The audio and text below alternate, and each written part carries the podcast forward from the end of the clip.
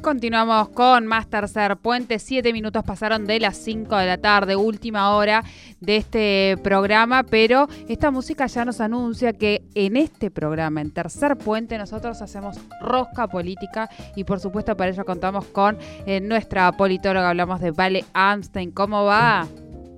Hola, buenas tardes.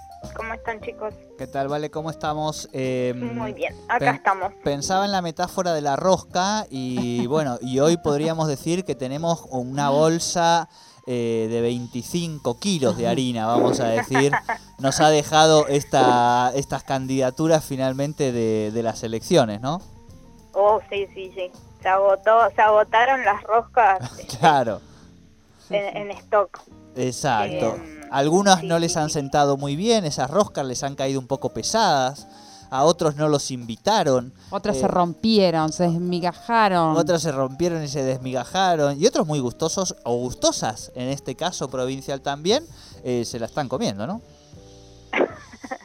sí, sí, sí, hay, hay para todos los gustos. Eh, lo que nos dejó el cierre de lista para las PASO, que fue el sábado. Sábado a las digamos, a las 23.59 eh, cerró la posibilidad de inscribir candidatos y candidatas para competir en las elecciones.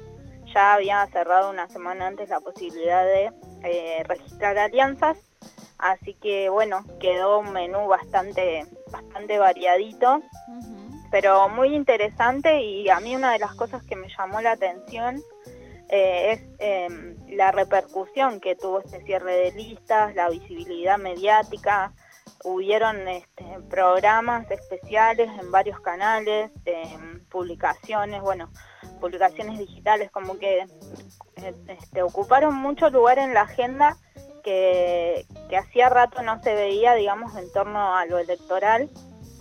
Eh, y esto, digamos, también un poco que me llamó la atención justamente este, porque por otro lado venimos charlando de, bueno, cuál es realmente el interés que, suscitan estas elecciones eh, en la ciudadanía y demás. Y ahí me parece que hay, hay una, una tensión, digamos, en, en, que sí hay un interés en, en la política y después tal vez lo que hay es una distancia entre la ciudadanía eh, y quienes efectivamente ocupan lugares dentro de, de esa gran de cosas que llamamos la política, ¿no? Claro. Eso fue como, como algo que me llamó la atención y que no había visto en años anteriores. Eh. Ah, bueno, bueno, yo ahí no, no, sé, pero pensaba a veces, vale, que nos pasa también, digo, que uno eh, en los medios trabaja con la, con la agenda del poder y con la agenda a veces de la ciudadanía, por más que esta separación no, no sirva para explicar muchas cosas, pero digo, en el sentido de que a veces eh, nos hacemos ecos porque tiene que ver con la propia dinámica del, del activo político que conforman los medios, este, eh, los distintos sectores que, que, trabajan o que tienen vinculación con la política y que quizá hay un mayor desinterés o hay eso, como que cuesta, digo, no, no, no sé, no sé si es el interés de la ciudadanía o es el interés de los medios, esa es mi inquietud, ¿viste? Te la dejo ahí sembradita. Bueno, lo iremos viendo. claro, claro, no, lo iremos viendo, tal cual, tal cual. Sí, sí, sí. Eh, bueno, después en relación puntualmente a, a qué nos deja, digamos, este cierre de listas, a mí lo primero que, que pensé y que después escuchando y leyendo a otros colegas también, digamos, hay una coincidencia, es eh, en que las pasos, digamos, se pagan solas en esta, por lo menos en este, en este año y en esta coyuntura, ¿no? Creo que eh, son varios los espacios políticos que lograron eh, usar las pasos en el buen sentido, que les están siendo útiles y se mostró eso, digamos, en este cierre de listas donde hay muchas opciones. En, en la provincia de Neuquén, sin más lejos, es uno de los, de los años donde más eh, listas hay para competir.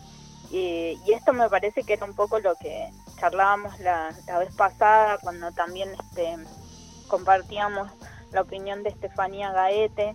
Eh, si las pasos son útiles, bueno, me parece que por lo menos en el 2021 la respuesta es sí, porque muchos sectores van a poder canalizar este, a través de las pasos sus diferencias internas y esto les va a permitir eh, contar con una opción más competitiva para las generales, ¿no? En vez de llegar a las generales con espacios muy fragmentados, lo que estamos viendo es que se va a llegar con opciones más competitivas eh, de los digamos de los espacios más grandes o de las coaliciones. Claro, salvo acá en Neuquén, un poco lo hablábamos recién también en una de las salvo entrevistas. claro, con Cambiemos, ¿no? Que, que, eclosionó, digamos, en, en Claro, y eso igualmente, esta eclosión favorece o hace que estas rosquitas se, se decoren y se pongan los rulos para la foto porque ya se ven con mayor posibilidades para llegar a, a una banca en el Congreso, por lo menos de las fuerzas por ahí más grandes, ¿no? Claro, claro que estén pensando, perdón, esto que dice Sole, a ver, eh, vale. Mm, por ejemplo, pienso en, eh, un poco ayer lo hablábamos. no quiero tener, pero digo, el frente de todos se ve y lo decía incluso Tania en la entrevista también, ellos lo ven de esa manera, eh, que la posibilidad de ante un cambiemos que se que se, se desmigajó completamente, ellos ven la posibilidad casi real de tener posibilidades de llegar a esa banca a por lo a tener dos claro, hasta antes del cierre de las PASO en Neuquén se hablaba de como, como una de las posibilidades más fuertes. uno, uno y uno. Exacto, lo hemos comentado acá. Después del cierre de las PASO, de lo que están hablando y hablamos los analistas es de la posibilidad del 2 y 1. Si bien por esta eclosión, digamos, ¿no? Ese es el, el cambio, me parece, más fuerte que nos ha dejado este cierre, ¿eh? acá en Neuquén, ¿no? Sí, coincido, coincido. Me parece que en ese sentido eh, favorece al frente de todos, no tanto porque vaya a, digamos, a recoger votos de, de, la dispersión de los otros espacios, porque son espacios que no se tocan en su electorado, sino porque eh, justamente al ser eh, elecciones legislativas que se eligen a través del sistema proporcional, eh, que los otros espacios obtengan cantidades menores de votos, los va a, permitir al que saque más, digamos, a la primera mayoría, tener poder llegar a ocupar dos bancas. Eso es así. y después, bueno, es verdad que acá el espacio de Juntos por el Cambio se se dispersó, no logró, no logró, digamos, no logró tampoco eh, competir en las pasos, lo cual hubiera sido por ahí la opción más, más beneficiosa y bueno, hay que ver ahora eh, cómo, cómo, eh, cómo actúan, digamos, cómo interactúan los, los candidatos.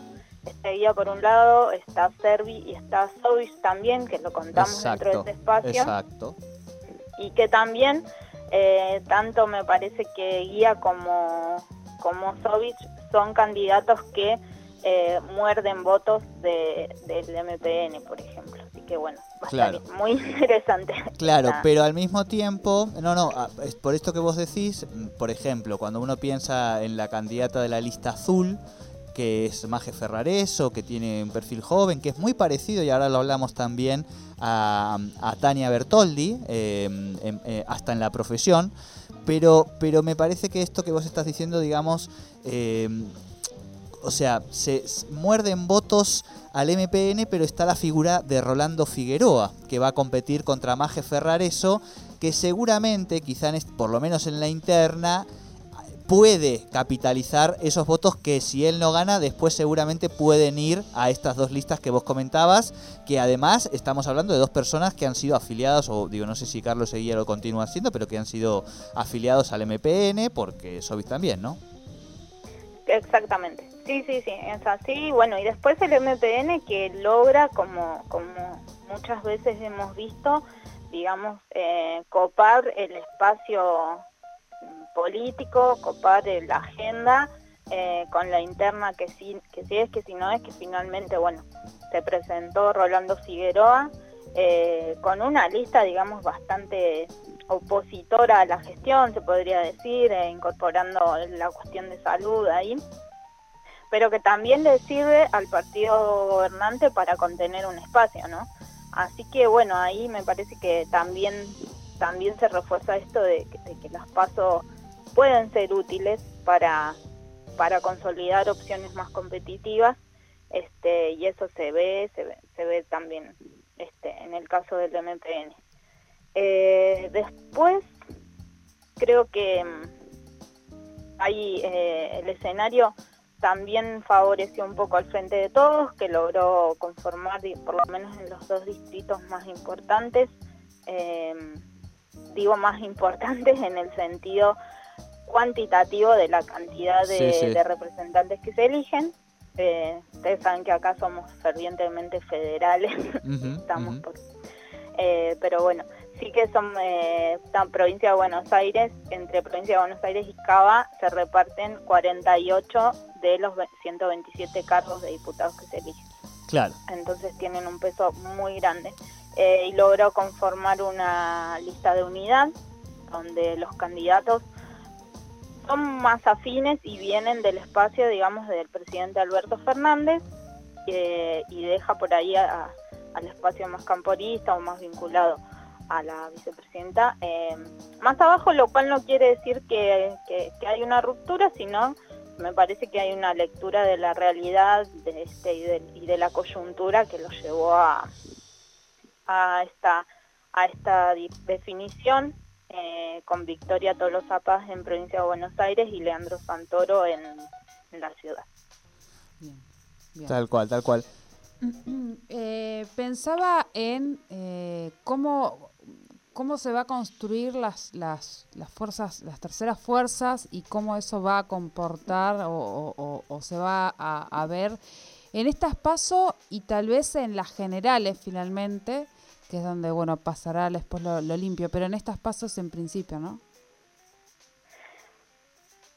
Yo creo, Sole, que no hay, digamos, una tercera fuerza. Eh, que está el espacio de Randazo, que se presentó en, en provincia de Buenos Aires, que es donde claramente todos quieren, todos quieren lograr la mejor performance, eh, porque es lo que, digamos, garantiza construir una opción política de peso, digamos, para adelante, y que después en cada distrito hay opciones, hay distintas opciones que pueden llegar a representar a una tercera vía o a un tercer espacio, pero que, eh, digamos, que son heterogéneas y que no tienen no, no, no tienen un hilo conductor.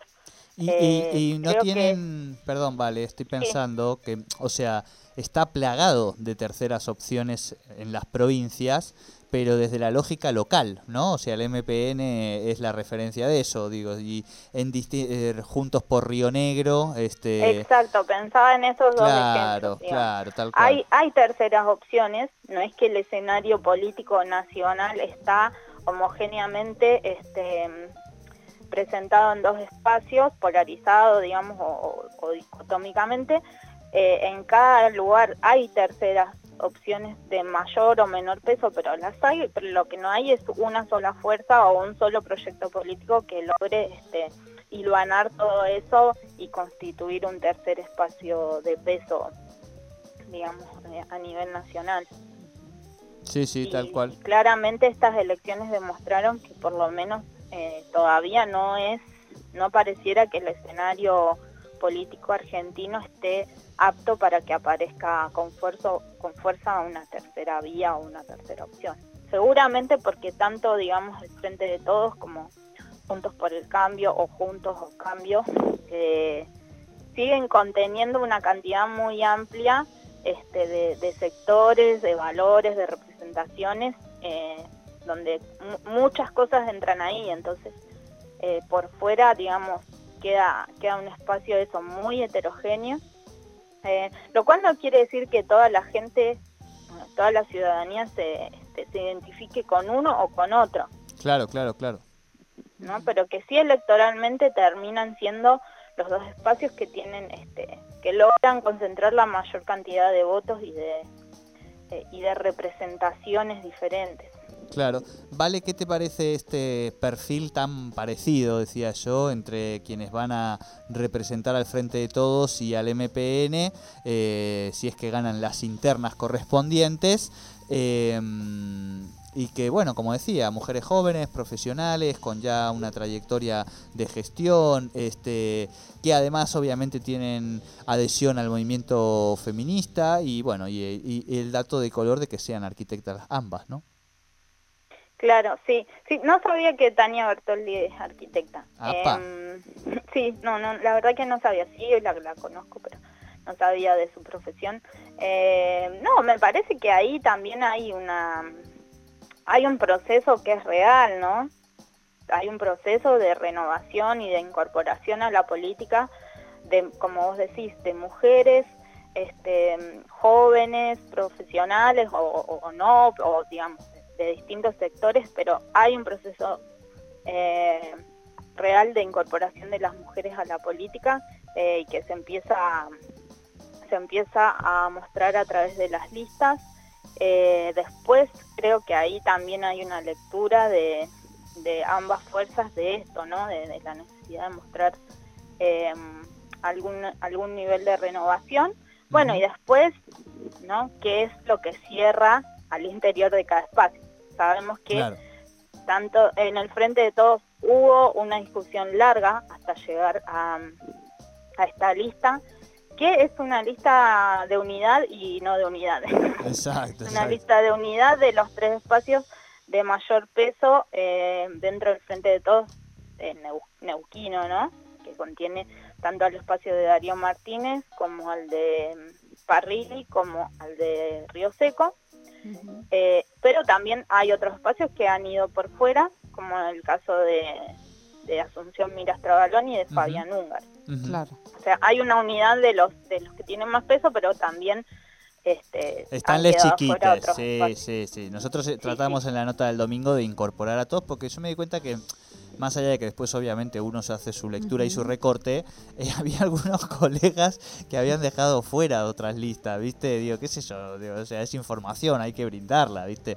No, eh, claro, que son, parte del... Exacto. Claro, porque van a ir unas pasos y están pero además, con la otra cosa es que vos después digas, bueno, lo que nos dice el mapa es que efectivamente estos son los tres espacios mayores, que estas pueden ser las potencialidades, que es un poco... pero no negarla. Pero no, pero no, claro, pero no tampoco negarla, digamos, ¿no? No, claro, pero además por ejemplo, en el caso de Asunción Miras Trabalón, ella fue parte de, la lista que ganó este con Darío Martínez, no es que... Claro, claro, claro, tal cual, tal cual. Este, A mí me parece igual, eh, bueno, vos lo estás diciendo, ¿no? Que es esa necesidad también de cambio generacional, de renovación, pero creo, y un poco yo se lo preguntaba a Tania ayer, que tiene que ver con una inquietud que venimos hablando un poco también, que es la necesidad de regenerar un poco la política, ¿no? Y esas mismas estructuras de las que estamos hablando también, digo, tanto el Frente de Todos como el MPN, que es muy difícil y que qué bueno es que seguramente son las nuevas generaciones y son también, en definitiva, las mujeres las que un poco pueden llevar adelante, cambiar ciertas prácticas hacia el interior de los partidos que claramente a la ciudadanía no le, no le terminan pareciendo eh, que, que sirvan y que claramente claramente uno se puede cuestionar, ¿no? Y, Tania nos decía, mira, un poco ese proceso que vos me decís, eh, pudimos, se pudo dar con todas las mujeres que queríamos ser candidatas en el frente de todos y que tuvimos todo el tiempo una lógica de consenso y de charla, ¿no? Eh, digo, que me parece que también eh, es, momento de, cargarle a esta campaña y a esta elección la necesidad de generar esperanza y esa esperanza pasa por los discursos pero por las prácticas también, ¿no? Sí, yo, digamos, la verdad después hay una, una lógica y un funcionamiento de cada partido que, que, es autónoma, digamos, que tampoco yo puedo decir Claro, claro, eh, claro. Tal, ¿no? Eh, sí creo que, que, es eso, que está bueno, que, que es importante. Em, y bueno, que es un proceso que ya está, que ya está en marcha, que no es, que está claro. que no es algo este, coyuntural, sino que es algo estructural el crecimiento de la participación de las mujeres en la política, que siempre hemos estado, porque la verdad es esa, pero que de un tiempo a esta parte no ya no pasa, digamos, por las experiencias al interior de los partidos, sino que hay todo un movimiento social que acompaña eso y que fortalece también eh, esas posibilidades. Tal cual, tal eh, cual. A nosotros nos parece... Después también eh, yo leía algunas, algunas cosas y reflexionaba también sobre mi propia, digamos, mi propia práctica. Sí. hay, que, hay que ser cuidadosos y respetuosos de los procesos en el sentido de que, por ejemplo, leía gente que decía, no voy a votar ninguna lista que no esté encabezada por una mujer. Varones que decían eso, ¿no? Los varones también, ah, mira. Claro, varones también. Yo creo que hay, hay, digamos, hay que pensar y hay que también este, valorar porque, a ver, las mujeres participamos en política y, tenemos nuestra autonomía y tenemos nuestra capacidad de construir esos espacios, ¿no?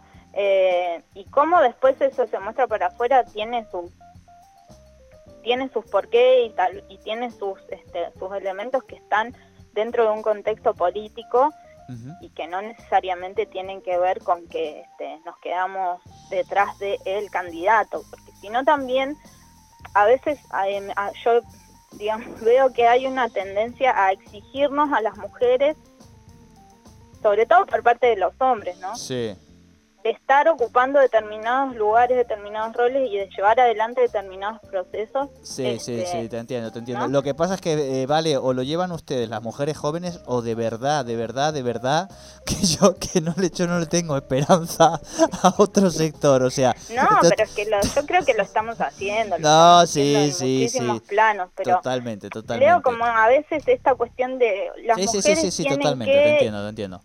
a ver, o sea, no, no, totalmente, totalmente. Tampoco podemos cumplir las expectativas de todos los que están este, esperando que las mujeres cambiemos el mundo este, es que ya lo están haciendo, ya lo están haciendo, por eso uno ve que va por ahí, digamos, por eso dice, no, paremos, vamos, vayamos por este lado para hacer determinados cambios que tienen que ver con la sociedad para mejor. Nos queda un minutito, vale, eh, por eso yo quería dedicárselo también al cierre de listas en Neuquén, porque ha tenido protagonistas eh, a los que hemos dicho, pero también a quienes ustedes están escuchando, y no estoy hablando de mí. Congratulations. Compañera Vale Amstein va a jugar en estas elecciones también. Va a ser, es precandidata a diputada nacional por Libres del Sur. Así es. Sí. Muy bien. Bueno, todas las eh, felicitaciones, todas las felicitaciones. Bueno, muchas gracias. La verdad, muchísimas gracias. Eh, estoy muy contenta. Eh, ustedes me conocen, saben que, tengo ya unos cuantos años de, de participación política y que me encanta y que Sí, sí, sí. no, sos teórica y práctica. Eso, por eso nos gusta además tanto poder charlar con vos, porque no es que nos quedamos en la teoría, sino que lo llevamos también a gente que, que sabe del terreno y del barro. Y eso nos pone también muy felices. Así que bueno, vamos a seguir charlándolo. Y quien te dice, en algún momento tendrás que venir acá a hablar de la campaña y todas esas cosas que nos competen en este tiempo, ¿sí? Bueno, cómo no, cómo no. Por ahora estoy muy contenta también haciendo esta columna, hablando, de, todos estos escenarios, digamos. Este, Pero además porque la campaña, la campaña es un rato y después de hacer puente dura, no te voy a decir eternamente, pero tenemos, tenemos camino para adelante. Por supuesto, por supuesto. Que nos está yendo bien. Vale, hay besote enorme y muchos seguimos. besos para ustedes. Felicitaciones, Vale Amstein, nuestra columnista de Rosca Política y también candidata, precandidata a diputada nacional por